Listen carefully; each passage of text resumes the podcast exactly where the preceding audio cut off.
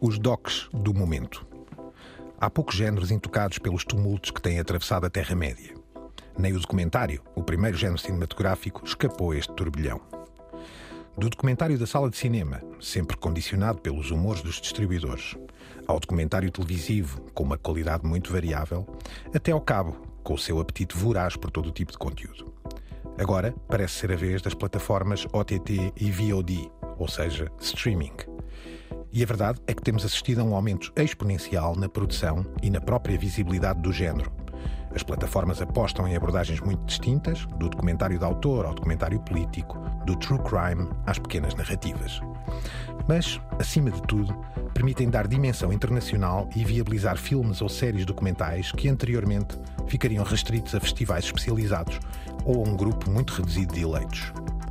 Por todas as razões e mais algumas, os peregrinos vão hoje penetrar nesse vasto campo que é o documentário, atentos especialmente ao momento atual.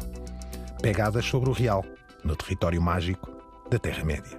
The medium is not something neutral. It, it, does something to people. It takes hold of them, it roughs them up, it massages them, it bumps them around.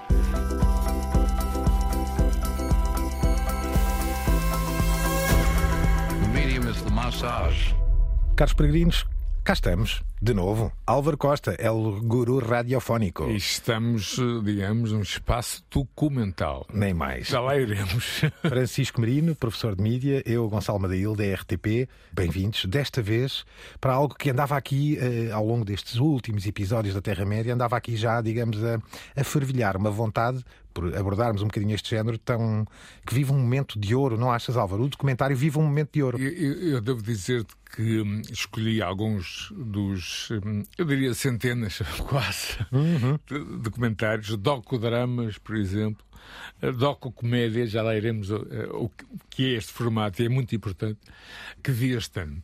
É uma área que sempre me interessou muito. Eu recordo o Doc Lisboa, mais recentemente o Post-Doc. Exatamente. A ideia, digamos, de um post uh, no sentido da estética documental, mas de facto foi um ano dourado. Eu tive dificuldades em escolher, os que escolhi têm a ver com essas tendências, não vou entrar num território do melhor, do pior, que eu acho e que há listas, são, as listas são sempre finitas, não é? Claro. Mais nas tendências, e Francisco, as plataformas estão a organizar-se, têm canais próprios, por exemplo, a Netflix está dividida em canais, muitas pessoas ainda não repararam nisso. Se quiserem uhum. documentários ou, ou musicais ou, ou, animação ou infantis, está tudo, uh, digamos que, organizado né, em tabela. Francisco, aquilo que o Álvaro diz leva-nos ao, ao, texto inicial, isto é, é o streaming também que contribui muito para esta era dourada do documentário. Não sei se será dourada, mas pelo menos é o streaming que define por completo esta nova era. E se pensarmos um bocado o, o modelo de televisão tradicional e o próprio modelo tradicional de exibição em sala não permitiam com que nós acedêssemos com grande facilidade a todos os documentários que queríamos. Teríamos que estar num determinado dia, num determinado momento. Do ponto de vista comercial, estávamos muito sujeitos aos humores dos distribuidores e do ponto de vista da programação, à partida onde ou estávamos naquele dia a ver televisão, ou quando muito material estaríamos a gravar e os próprios canais generalistas, obviamente, não são feitos para transmitir 20 horas ou 24 horas de documentários. Uhum. O streaming veio de alguma maneira permitir dar esta escala global, que nós já aqui falámos muitas vezes na Terra-média a propósito de outros conteúdos, desta vez ao documentário. Ou seja, eu posso produzir um documentário que teria uma audiência restrita se estivesse no, no contexto de um festival, ou mesmo que passasse para o cabo, teria uma audiência mais ou menos restrita, muito dependente da programação em cada país, e o streaming permite-me chegar a uma audiência global mesmo que ela por vezes não seja muito grande, não é? Uhum. E há depois também aspectos que vamos desenvolver, por exemplo, o interesse da Amazon no futebol. Uhum. E não é por acaso, porque uh, o próximo campeonato do mundo vai acontecer nos Estados Unidos da América, no Canadá e no México, mas a quantidade de documentários esportivos produzidos pela Amazon não cai do céu. Há aqui, obviamente, uma estratégia eh, de tentar trazer os Porto Rei, documentários sobre a Argentina, documentários sobre Maradona, inclusive documentários nacionais eh, uhum. sobre as escolinhas eh, ou a Academia do Benfica, um, um recente sobre a história incrível do handbolista do Futebol Clube do Porto, Quintana. Ou seja, há aqui tendências que procuram comunicar há vários vasos comunicantes, e neste caso a Amazon, o desporto, em particular o futebol, está já a pensar no USA 26. Uhum. E repara que se vires o. Falavas a propósito do futebol, eh, na altura do Campeonato do Mundo, quase todos os as, as grandes plataformas alargaram imensa oferta de comentários sobre, sobre futebol. Pelé, por exemplo, torna Ronaldo. Exatamente. Ou seja, de certa maneira, repara que o que é mais importante é termos arquivo, não é? Num, numa plataforma, é? exatamente. É? Uhum. Termos uma coleção que seja ela própria apelativa. E essa coleção acaba por se adaptar também aos interesses da audiência naquele momento. Quando instalou a guerra da Ucrânia, a quantidade de comentários a explicarem a história da Rússia, a explicarem a história da Ucrânia, ou com temas mais ou menos secundários, mas muito próximos. Sim, ou a morte da Rainha Isabel II, por exemplo. A morte da Rainha é? Isabel II também foi paradigmático, uhum. correu todos. De certa forma, é, é, é algo que os canais generalistas e os canais tradicionais não é?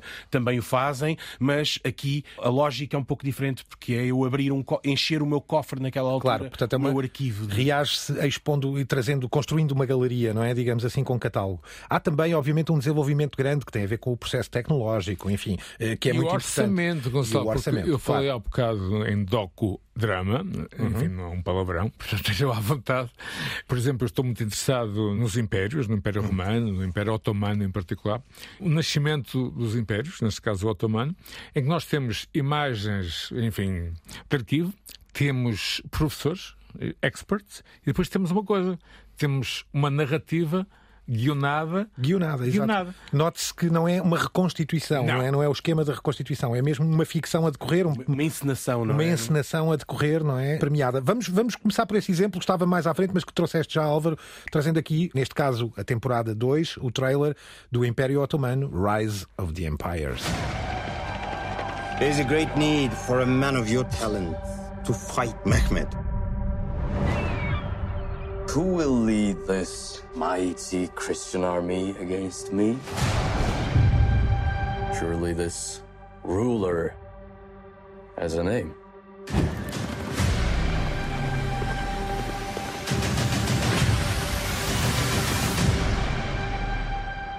Vlad Dracula.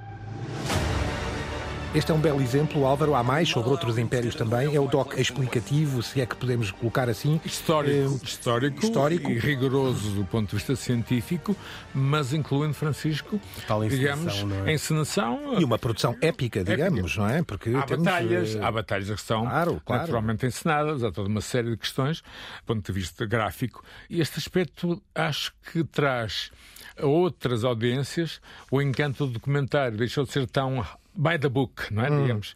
Tem agora esses elementos Sim, ele parece-me que tem mesmo esse objetivo de apelar a esse tipo de demográfico. É uma espécie de um upgrade dos documentários tradicionais do História do Odisseia, que tendiam a ter uma estrutura mais fechada por episódio, e aqui temos um arco narrativo mais prolongado e, de certa maneira, é uma é espécie de uma conjugação. O docudrama, como eu disse. O docudrama conjuga a ficção ou as estratégias narrativas da ficção com o objetivo, uhum. e, neste caso, pedagógico caso, do documentário. Não, esqueçamos a Guerra dos Tronos. Não? É? Uhum. Sim, digamos que, digamos que não se sente propriamente uma. Enfim, a inovação vai continuando, a criatividade e a originalidade de certos títulos. Não diria que é tanto por aí, não há o nascimento de novos géneros, mas há de facto uma sublimação de todos estes géneros com coisas absolutamente notáveis. Nós vemos hoje biografias absolutamente notáveis, vemos estes docudramas históricos, vemos documentários sobre casos reais, não é? Não é só o true crime, mas, por exemplo, esta ideia dos as histórias dos corruptos, dos grandes golpes e assaltos. Portanto, há um trabalho feito muitíssimo Recentemente, desenvolvido. Posso, posso citar, e é assim que se diz, Madoff. Hum,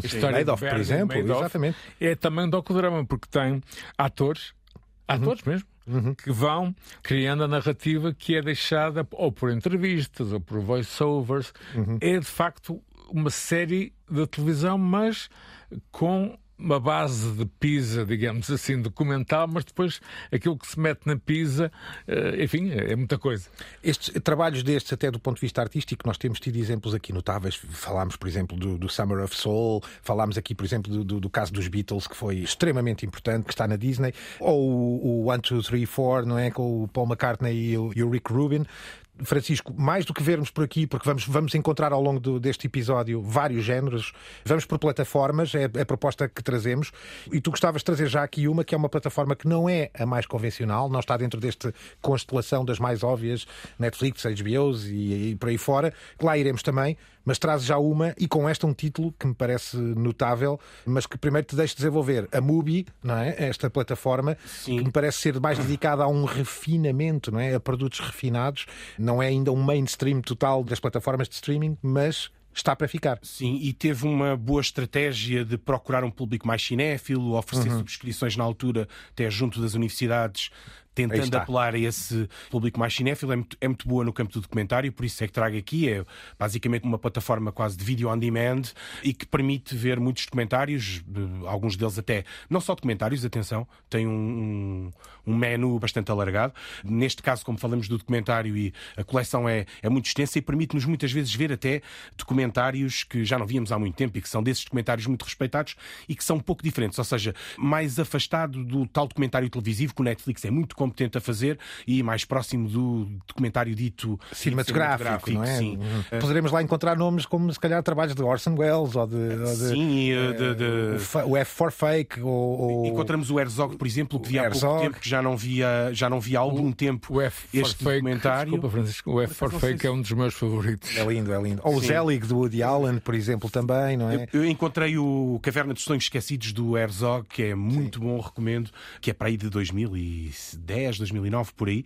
E, e é frequente este tipo de documentários que têm um valor comercial um pouco diferente, ou falar de documentários mais cinematográficos, encontram aqui no. no- Se calhar do cinema VRT também, algumas coisas. Deve haver aqui títulos, não é? Sim, é Portanto, muito- uma plataforma mais selecionada, Sim, não é? mais a Mubi. selecionada. Darás exemplos de outros, não é? A Filmin, que, Ah, que sim, já é, Filmin, que tem já algum mais reconhecimento próximo- em Portugal, felizmente. Está mais próximo, uh, mas também tem muito documentário Uhum. deste documentário cinematográfico, mas está mais próximo ainda assim do Netflix ou da HBO, vá lá. Uhum. E depois o uh, DA Films, de- que será o mais out of the box destes todos. DA Films. Sim, que é da, uh, da Doc Alliance, que é uma plataforma de, de vídeo on demand que tem aí sim documentário muito artístico, ou documentário com menos vocação comercial, muito documentário europeu. E, e mais científico, digamos. não é? Não, não necessariamente, mas, mas é uma plataforma já mais restrita. Se calhar dizes mais académico, talvez Sim, queiras dizer, ou para, Seja- para melómano, seja não a é? expressão mais correta. Exato. A minha Mas tem um, desculpa. tem um, tem não, um, estava tem a tentar. um, eh, tem toda uma, ou seja, isto para dizer o quê? Para além dos, dos outros documentários que queremos falar agora, que serão são provavelmente documentários mais conhecidos ou mais populares, e o caso do Netflix, por exemplo, é expert nesse documentário mais popular e Contemporâneo. Sim, mais contemporâneo, mais, mais comercial, até sem, sem qualquer eh, Claro, sim, sim. primor no termo. Há também uma série de plataformas e julgo que isso é que prova também a vitalidade. Ou seja, não só eu consigo aceder aos documentários que eram desenhados para um grande público, mas que havia muita dificuldade de os fazer chegar a esse grande público por causa das próprias cadeias de distribuição do distribuição. documentário, mas também este documentário mais, mais underground, ou menos comercial, ou mais difícil, também encontra plataformas hoje em dia. no streaming. Trazes aqui um exemplo, neste caso da Mubi, que me parece notável, chama-se This Much I Know to Be True. Sim, é um documentário do Andrew Dominic sobre o Nick Cave e o Warren Ellis, dois músicos australianos que tu conhecerás certamente. Um processo criativo, não é? É o processo criativo. processo não é? criativo, é? uma espécie de um documentário companheiro de um outro documentário que o mesmo realizador já tinha feito, One More Time uh, with Feelings. É uma obra é, interessante e lá está. Provavelmente não é um documentário assim tão comercial, embora depois de ver este fui pesquisar, deixa-me lá ver outro documentário e lembrei-me, há um no, no, no Filmin também, 20 mil dias na Terra, do Forsyth uh, e da Jane Pollard, que também é sobre o Nick Cave. É o Nick Está Cave. muito ligado a essas áreas, não é? Exato, sim, Áreas- sim. E até do cinema, não esqueçamos que é alguém que olha muito para o seu passado western na Austrália. Este estreou nos cinemas em julho de 2022. Eu achei o trailer absolutamente belíssimo. E aqui vos deixamos o, o som deste trailer, This Much I Know to Be True. And I love you. We all live our lives dangerously, in a state of jeopardy, at the edge of calamity.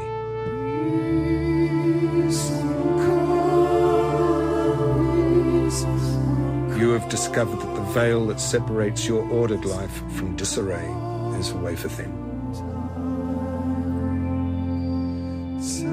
This is the ordinary truth of existence, from which none of us are exempt.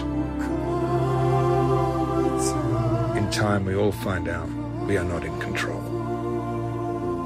We never were. We never will be. Destas plataformas poderemos passar para outras e vamos navegar de plataforma em plataforma. Da HBO Max Francisco, falas um bocadinho aqui do que pode ser estas, o que é que pode vir a acontecer com esta fusão com a Discovery da HBO Max como plataforma, primeiro e antes de tudo, e já lá vamos à tua proposta de trailer. Ora, já falámos disso algumas vezes aqui, não é? Esta fusão com a Discovery é uma incógnita ainda, ainda não se percebeu muito bem de que forma é que a HBO vai comportando toda a gente que vai entrando nesta festa. Agora, o Discovery é obviamente uma potência do, do documentário televisivo a todos os níveis, não só de arquivo, como também do ponto de vista da produção. A Discovery, que já está a usar eh, uma das suas eh, entidades, a CNN, com cross-promotion. Também, Sim. também. E com, e com títulos muito interessantes vindos da própria CNN Films, não é? Exatamente. Assim. Há aqui uma fusão, o CNN Plus durou pouco tempo, como claro. sabemos. É também um manancial inesgotável para, lá está, a fusão. O, que vai acontecer, eh, aliás, nós partilhamos tudo, para que o auditório saiba, e eu enviei aquele artigo do Financial Times sobre essas questões e que no final de 23 o panorama streaming será completamente diferente. Ora, aqui... Anuncio isso sem quaisquer problemas. Em primeira mão. em primeira mão. também em primeira mão, vamos trazer aqui uma autora que já, de quem já já falámos e de que alguns de nós até somos particularmente fãs, a Laura Poitras, não é? Ou Poitras, enfim. Neste caso tem trabalhado muito com a Participant, não é? Digamos, e neste caso com a Neon também, para mais uma dessas obras premiadas, eh, neste caso a história da grande criadora Nan Goldin contra essa família farmacêutica. Sim, é, barra... ela é uma fotógrafa e aproveitamos Sim. para também percorrer um pouco a carreira dela, Sim. quer como fotógrafa, quer como ativista, e depois temos os grandes vilões, que são os vilões de vários documentários da HBO, Sim, a família Sackler, que era dona da Purdue Pharma, que é responsável, ou uma das principais responsáveis pela epidemia de opioides no, nos Estados Unidos. Isso é um assunto eh, ao qual eu pude, enfim, observar com alguma tristeza na última viagem que fiz, em particular a San Francisco, sim, sim. onde pelas ruas víamos seres humanos mutantes devido exatamente a, Sim, aliás, é um essa epidemia de... É frequente, São Francisco parece ser ter-se transformado numa espécie de ground zero não, com outras... Não com tenhas dúvidas. Outras cidades da Costa Leste. Este ganhou, apontar apenas que o filme ganhou o Leão, o Leão de Ouro em Veneza e lá está, está dentro do, do programa da, do catálogo da, da... da HBO Max de documentários premiados. Nan Goldin contra os Sacklers, esta história belíssima contada por Laura Poitras, da Neon e da Participant. Aqui está o trailer chamado All the Beauty and the Bloodshed. Photography is like a flash of euphoria and gave me a voice. Once I started sharing the work, it was really heavy resistance, especially from male artists and gallerists who said, This isn't photography. Nobody photographs their own life. Dance, dance, dance. The photographer, Nan Golden. She's a major name in the art world. The work was incredibly political. It was about power, and particularly about the power that men have over women and how that power is translated up in society.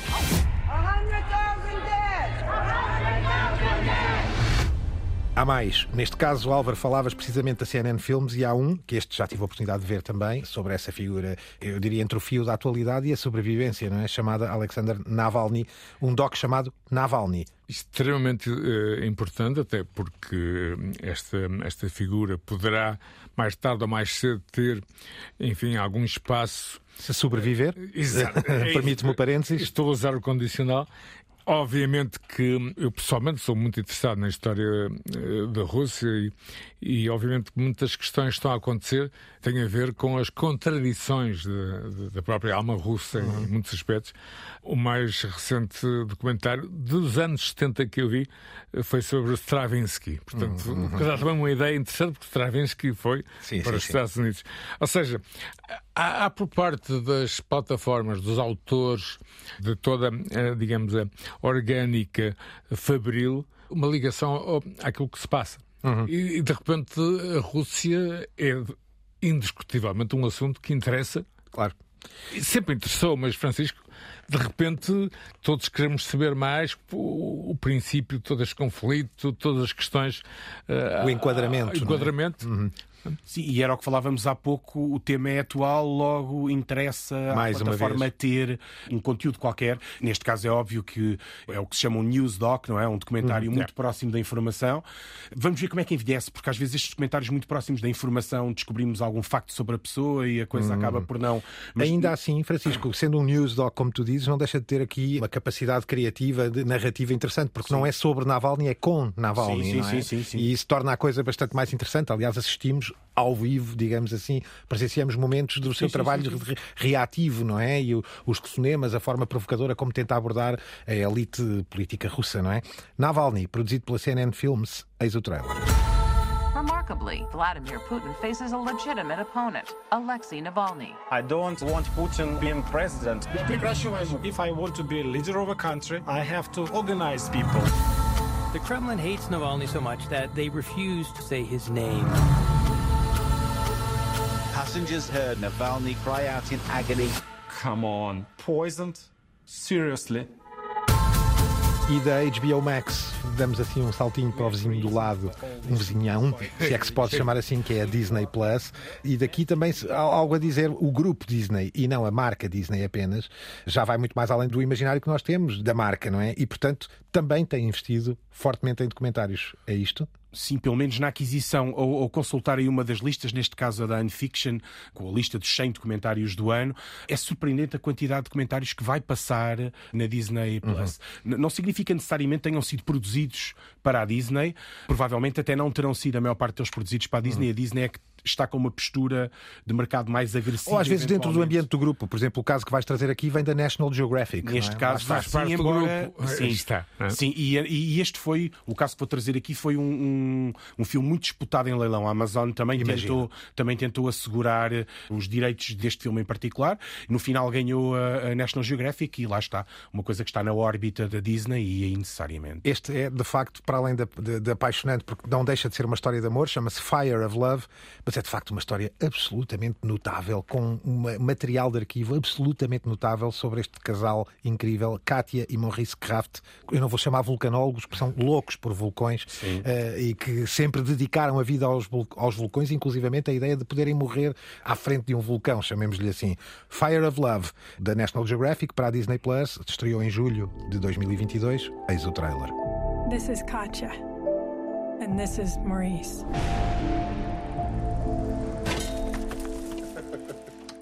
Tomorrow will be their last day. They will leave behind hundreds of hours of footage, thousands of photos, and a million questions.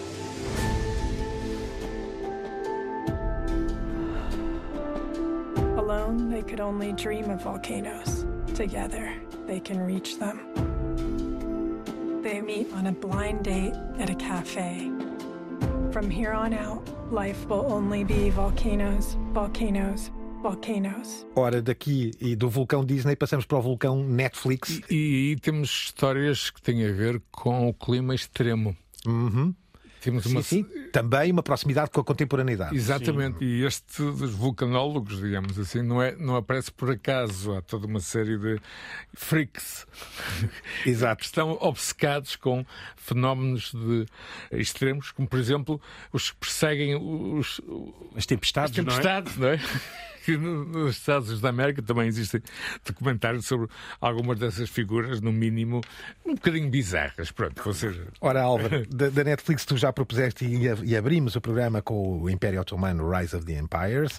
Uh, falámos aqui de, de Madoff, não é? Uh, o, mais recente já é de 2023, portanto já está. Exato, acabadinho de, acabadinho de, de sair do forno. Eu já vi e, obviamente, uh, voltamos à questão da importância da economia Sim, há muitos anos a economia parecia que eram os guarda-livros, não era? Assim, hoje a economia faz parte da nossa realidade social. Uhum. E a literacia económica, Francisco, é muito importante. Neste caso, se portantíssimo. encontrares uma Adolfo à frente, não é? Especialmente A aí. história do, ma- do Madoff, como eles dizem, é muito mais complexa do que o esquema Ponzi. É, As exatamente. atividades do artista Madoff já vêm muito de trás e, e realmente esta, este novo documentário é impressionante porque realmente estamos perante, e, atenção, entre aspas, um artista Sim. de grande É- calibre. É um dossiê, é um, do- um- grande dossiê dividido em quatro episódios que vai ao fundo da figura de Madoff com a tal técnica também do docudrama e de muita informação à mistura e não reconstituição, mas sim ficção. Acting mesmo, Acting e acting. ficção pura e dura. Chama-se Madoff, The Monster of Wall Street. Acabou de estrear na Netflix. Ouçam o trailer. People think they know this story. Bernie Madoff has been arrested. They think it's a story about one man. There is no way you can run a $50 billion Ponzi scheme and not have anybody else know about it. Madoff was the scapegoat for the financial crisis. But in a blue collar crime, the bodies drop before you investigate. In a white collar crime, they drop afterwards. Bernie fed on being the guy. They always wanted to please everybody. They didn't want to kill the goose that laid the golden egg. And the choice he made was he could live with himself as a liar much more easily than he could live with himself as a failure. Mas daqui, Francisco, há mais estreias da Netflix, aqui com propostas várias. Este Tinder Swindler, aí está, um fenómeno, Álvaro, que se calhar mais americano. Eu estava a dirigir-me ao Francisco, mas mal vi Pois, Tinder, lembrei-me Mas eh, é realmente notável porque tem a ver com o mundo digital em que vivemos, tem a ver com uma figura, enfim, eh, consegue enganar toda a gente. Claro que o Tinder, eh, para os que o frequentam, creio que é conhecido, não vou contar Claro, é, uma é um- história. é uma mera plataforma, um veículo para a livre sua. arbítrio, mas eh, o objetivo do Tinder é realmente a possibilidade de conhecermos outros eh, seres humanos e para várias atividades, legais ou ilegais. E este, Francisco, voltamos um pouco à ideia de existir um- uma referência, ou seja, é um documentário que tem um ponto de partida. Uhum.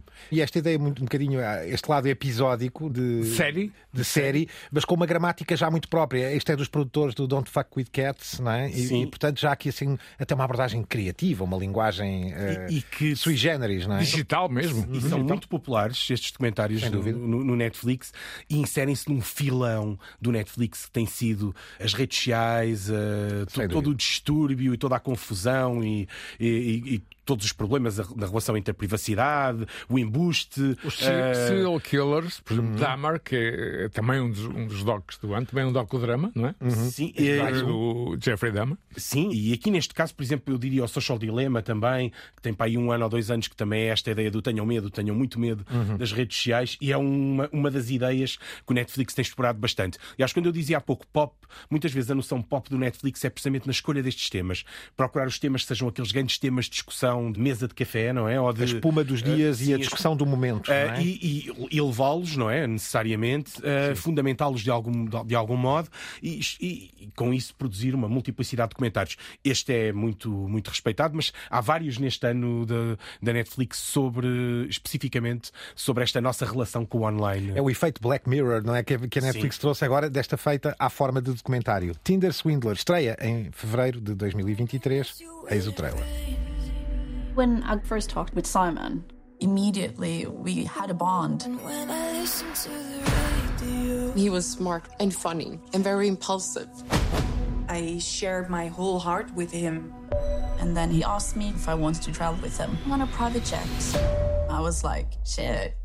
He took me to a five star hotel. He said, We had a special connection. It felt like stepping into a movie. And then in the middle of the night,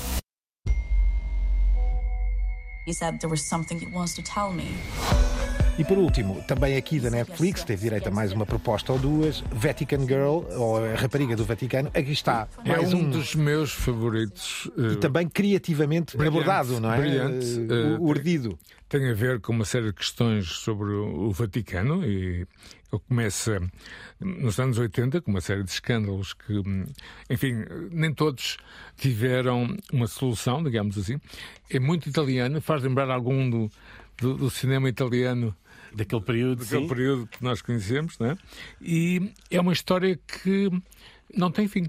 É uma história que envolve toda uma série de questões, incluindo conseguir calcular uh, o segredo de Fátima. Uhum. Enfim, é, tem a ver com a história do Vaticano nos últimos anos. E a forma como a informação tem sido gerida, não é? Simbolicamente, aqui, enfim, protagonizada por esta ideia de uma rapariga desaparecida. Que nunca mais apareceu, ou aparentemente não terá aparecido. É o modo por resolver, digamos, não é? Ainda. Depois é uma questão, não vou revelar demais, mas que atinge João Paulo, João Paulo II, uhum. parte da história tem a ver com esse período, que aliás passou por Fátima, como uhum. talvez se, se recordam. Temos uma ideia.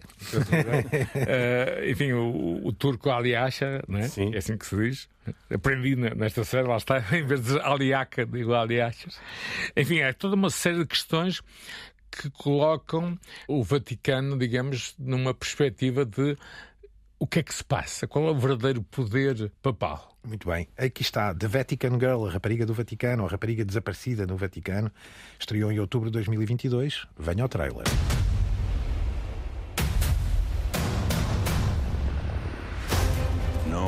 Terrorist plot, but crime and money. La imbottivano di farmaci.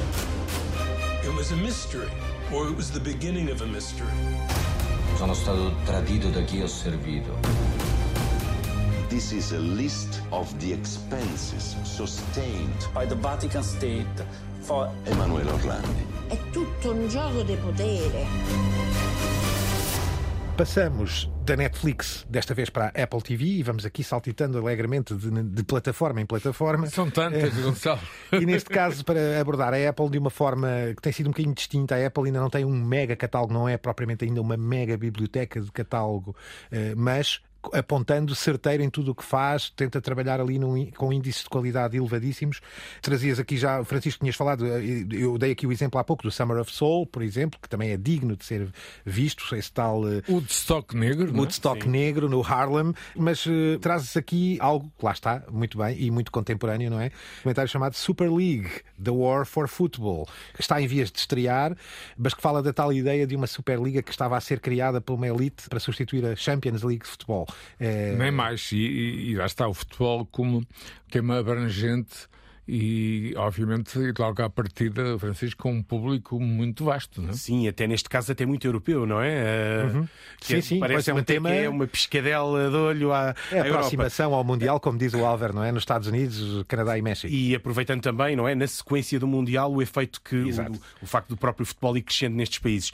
E, e, como dizias, a Apple não tem o catálogo, nem tem um par para a dança, ou seja, ainda não arranjou nenhum hum. par que viesse para a mesa com esse catálogo. E recentemente, Francisco, a app foi colocada à disposição dos espectadores, sim, sim, sim, já que a Apple TV estava muito centrada na, no dispositivo no digital. Exato, e no dispositivo Apple TV também, não é? Sim, e julgo que muita gente aproveitou e julgo até lá. Eu aproveitei. Desafio aos meus colegas, um dia podíamos fazer um especial só sobre estas séries da, da Apple TV, porque me parece que há uma estratégia de investimento na qualidade. Sim, sim. Uh, temos aqui e... o caso de Severance, que já cá falámos, já, por exemplo, uma das mais badaladas do ano. Uh, ou seja, quase poderíamos fazer uma lista. O, o, é uma boa o proposta. critério de qualidade da Apple parece-me parece que a Apple está a definir um critério. Eu proponho um título para esse episódio que é o I Terra Média, ou Ai Terra Média, não é? Uma série dedicada à Apple TV. Passemos a publicidade, caramba. Somos de facto muito generosos. É da equipa de produção que também já fez o The Last Dance, que já fez o OJ Made in America, que fez o, os dois The Two Escobars. Portanto, até nisto se vê uma escola, uma equipa de produtores que trabalha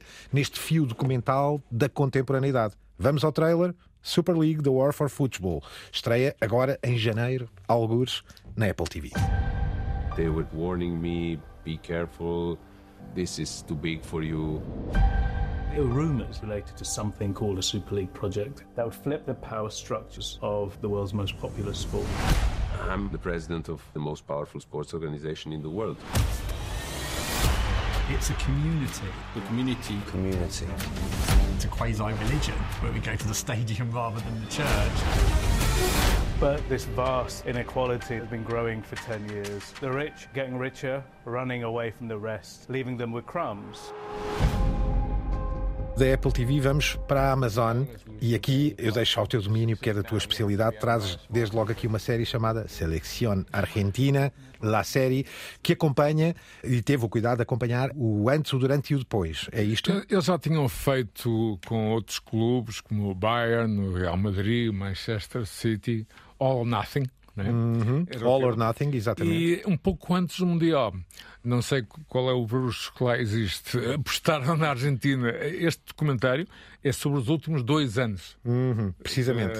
É um, um a caminho do Mundial, é, não é? Sem eh, pensar, eh, e naturalmente, que estava a, a, produzir uma série sobre os vencedores do bizarro Exato. Mundial de 22, que eu acho que vai ter, Francisco, muito espaço para documentários futuros, não achas? Sim, sim, estou convencido que sim também.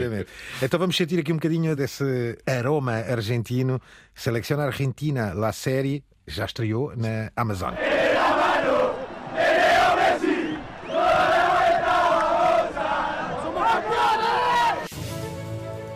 Romper esa pared después de tanto sufrimiento creo que fue algo de las cosas más lindas que me pasaron con esta camiseta.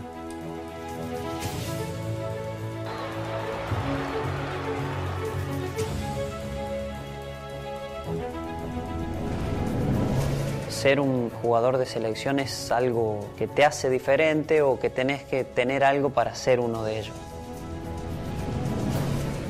Traz aqui um documentário que eu gosto particularmente, chamado Good Night Opie, no fundo sobre a sonda ou o robô Opportunity enviado a Marte, não é? Que estreou há pouco tempo. Álvaro, é isso, é belíssimo o, o, trabalho, não é? É uma área que eu acho que vai ter um futuro enorme. Eu estive a ler recentemente tudo sobre o telescópio James Webb com certeza que o nosso favorito, Elon Musk, já deve estar atento. Aliás, nós voltaremos um dia destes ao Sr. Elon Musk, que vai estar em grande destaque em 2023, vamos ver porquê. Mas, de facto, Francisco, o que temos aqui também para o futuro desta área é a tecnologia, a capacidade de conseguirmos, como seres humanos, imagens completamente inéditas do que nos rodeia. E a velha questão: estamos sozinhos? Neste caso, literalmente, ir mais além, não é? E, e aqui também há um, há, um, há um, toque especial, como alguém dizia, parece que estamos a, a acompanhar um thriller, não é? É que uhum. este rover era suposto estar apenas 90 dias, a missão duraria apenas 90 dias e se prolongou durante quase 15 anos, quase uma luta deste robô pela sobrevivência, perseverança da máquina em Marte. Ele é realizado pelo Ryan White e é narrado pela Angela Bassett. Há um investimento aqui da própria Amazon Studio como distribuidor e a outra vantagem da Amazon, precisamente pelos seus seus tentáculos. Claro, é, a distribuição. É, é, exatamente. E, e desculpa, produtoras... Francisco, e interesse a Amazon no espaço. Ah, sim, sim. Ah, sim, é aí claro. Não, não é? é? Aí claro. Não, não é? acontece por acaso. Está posta em séries documentais ligadas ao espaço. Este Good Night Opie estreou há pouco tempo, em novembro, e à bela maneira americana, com uma gramática que nos leva quase aqui a uma emoção, dado que o rover, neste caso o Opportunity, é tratado, rover. eu diria, quase como um animal fofinho e doméstico, mas que está em Marte. Alguém é comparava com o R2D2. Né? Exatamente, e é uma mera máquina. Eis o trailer. It's just a box of wires, right? But you end up with this cutish looking robot that has a face. Oh, it's alive! It's time to fly. Ladies and gentlemen, you are privileged to be in one of the most exciting rooms on Earth at the moment. Rover Diary. The signal from the vehicle is solid and strong. Opportunity is on Mars. What do we do next? Let's hit the road, pedal to the metal, and go see Mars. Francisco, depois há outros casos, enfim, destas plataformas, acho que fizemos aqui, passámos pelo reinado global planetário das plataformas. Também começando pelas mais independentes, o Mubi, o Filmin, o DA Films, mas depois, claro, a HBO Max, Disney Plus, Netflix, Apple TV, Amazon Prime Video, enfim, a constelação está mais ou menos, já fizemos o pleno, embora haja depois, nós sabemos, mais umas submarcas pertencentes a estes grandes grupos. Mas depois há aquilo que tu chamas aqui, alguns dos melhores documentários ainda são distribuídos através de outras soluções algumas em sala de cinema, streams em sala de cinema, e há pouco tempo trouxemos um visionário à Terra-média chamado David Bowie, que estreou um exemplo destes, não é, Francisco? É, isto também figura entre quase todas as listas dos melhores documentários do ano, se não no top 10 muito perto. Moon Age Daydream. Uh, uh, sim, Moon Age Daydream, de Beth Morgan, e uh, é um caso de um documentário que vai estrear em sala, não tem nenhum compromisso de exclusividade, pelo menos que eu tenha conseguido apurar, e que de certa forma revela que alguns documentários ainda recorrem ao, ao modelo tradicional. Eu, eu pude vê-lo em IMAX. Hum. E devo dizer-te que demorei alguns dias a recuperar. A recompor. Sim, agora, Brett Morgan eh, não é novo nesta área, já tinha feito um, um doc eh, sobre os Nirvana, hum, A narrativa é muito especial porque é o próprio David Bowie que virtualmente é o narrador. Ou seja, há uma sequência, eu penso que houve aí também inteligência artificial para captar essas sequências uhum. e é um documentário com uma gramática completamente nova. Não é tradicional, não tem a ver com começa aqui, acaba ali. É toda uma sequência que tem a ver com a narrativa do próprio artista, obviamente virtualmente colocada na banda sonora. Moon Age Daydream, não passo hoje o trailer porque já o passámos e já tivemos essa oportunidade para dar aqui espaço e saltarmos, fazermos só um pequeno voo planante pelas plataformas portuguesas. Obviamente que aqui, em causa própria, estamos na casa da RTP, somos também parte da casa da RTP. E assumimos. E assumimos e, portanto, não será por aí, mas obviamente a RTP também tem feito, o grupo tem feito nas suas diversas plataformas, muitos investimentos em torno do, da área documental. Houve exemplos vários, desde do lado biográfico aos aspectos do planeta, às grandes, aos grandes debates. Enfim, mencionar uma série deles, o 2077, 10 segundos para o futuro, Deus Cérebro, as coleções em torno do arquivo da RTP, a coleção Vejam Bem, dos artistas, compositores, falarem de viva voz na sua, da sua carreira, ou trabalhos de arquivo, como fizemos para reavivar todo o material de Amália Rodrigues ou de Zeca Afonso, e muitas biografias históricas de Francisco de Holanda a Fernão Magalhães e por aí fora, e de, e de muitos outros. Também por isso, e para não estarmos em causa própria, o Álvaro traz uma proposta, porque somos magnânimos e vamos, vamos para fora do nosso mercado, até porque não deixa de ser surpreendente aqui a Porto Canal com o Futebol Clube do Porto a conseguir uma parceria com a Amazon, Amazon Prime. Eh, tem a ver com uma história hum, fantástica de um, de um ser humano enfim, não conheci muito bem, mas sei quem é, o guarda-redes de handball de origem cubana, Quintana, uhum. figura extraordinária.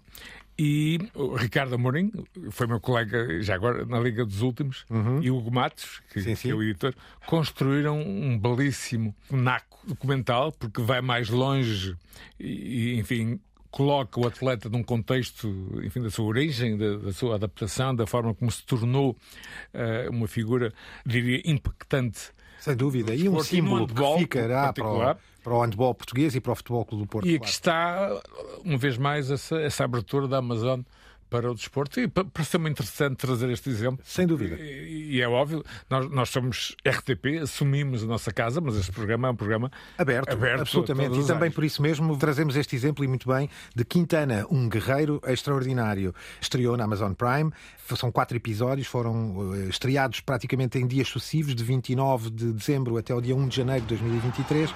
Eis o trailer. Ele voa para agarrar a bola e acho que é como todos o lembramos e o recordamos como um super-herói capaz de fazer capaz de fazer impossíveis. Alfredo Quintana, guarda-redes da equipa de handball do Futebol Clube Porto, está em estado crítico depois de sofrer uma paragem cardiorrespiratória. Foi num segundo que olhou para, para o outro lado, Alfredo estava no chão.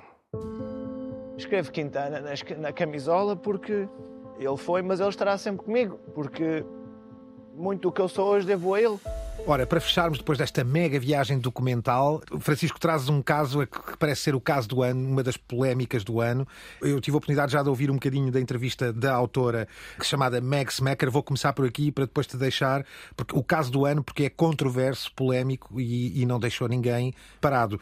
A autora Meg Smacker é uma antiga bombeira de Los Angeles que viveu no Iémen, entre outros sítios, deu formação de bombeiros também no Iémen, viveu muitos anos no, pelo Médio Oriente, também esteve na Europa, é uma viajante Esteve raptada pelo grupo antimarxista AUC entre o Panamá e a Colômbia, mas o pai contou-lhe uma história muito engraçada sobre as estrelas do mar e ela dá esse exemplo numa entrevista à CNN muito curiosa que dizia o pai quando era pequeno, disse que cortaram numa comunidade pescatória para acabar com as estrelas do mar, pescaram uma série de centenas delas, cortaram-nas todas aos pedacinhos e devolveram os pedaços ao mar, esquecendo-se que a estrela do mar se revitaliza e, portanto, com isto, em vez de acabarem com o extermínio, o que fizeram foi um verdadeiro sobrepopulação. Isto para dar esta ideia de que o mal não se controla e que há uma ideia de conhecer o lado mau, a do homem mau. Deixo esta dica assim para te deixar a ti, através da história de Max Macker, que documentário é este de Unredacted? É difícil saber exatamente porque na prática ele está cancelado, ou o estado dele é cancelado. Eu próprio. Há trailer, não há mais, não é? Uh, sim, e pouco antes tentei ver como, aliás, colocando mesmo a pergunta ao Dr. Google, como vou ver o, o filme, uh, e não é fácil o Dr. Google não dar respostas muito claras.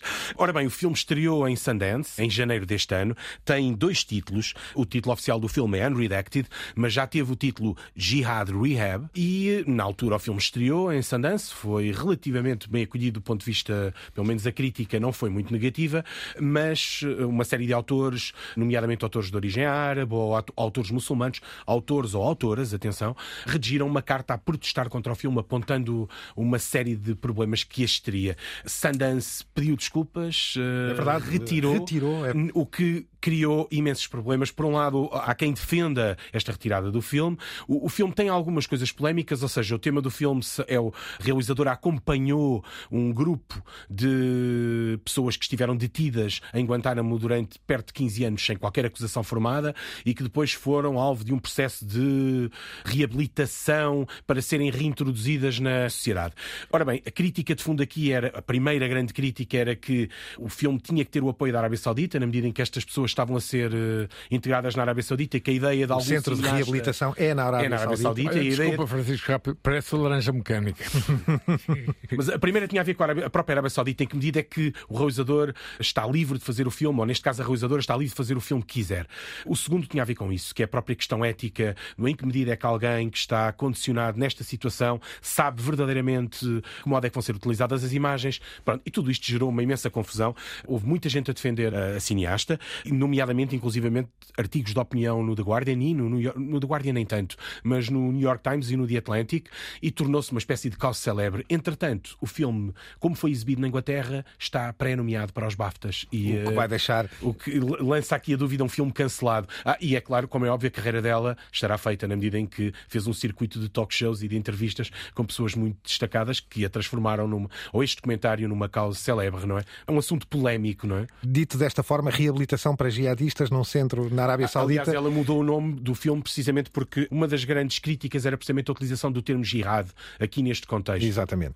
The Unredacted, muito rapidamente o trailer, porque o filme vão procurá-lo ao longo do ano, vão, vão tentando. In every story there's good and bad. But it's a thin line. I had been 15 years in Guantanamo without any judge or without any sentence.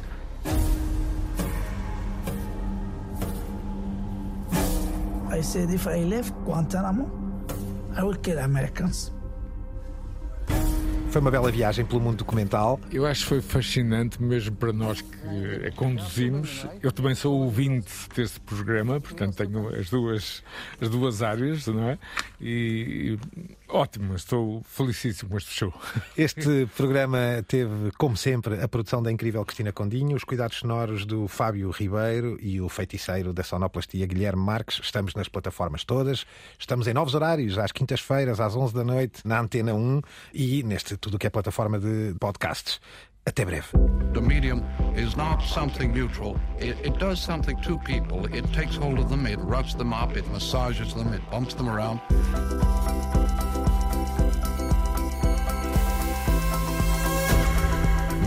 The massage.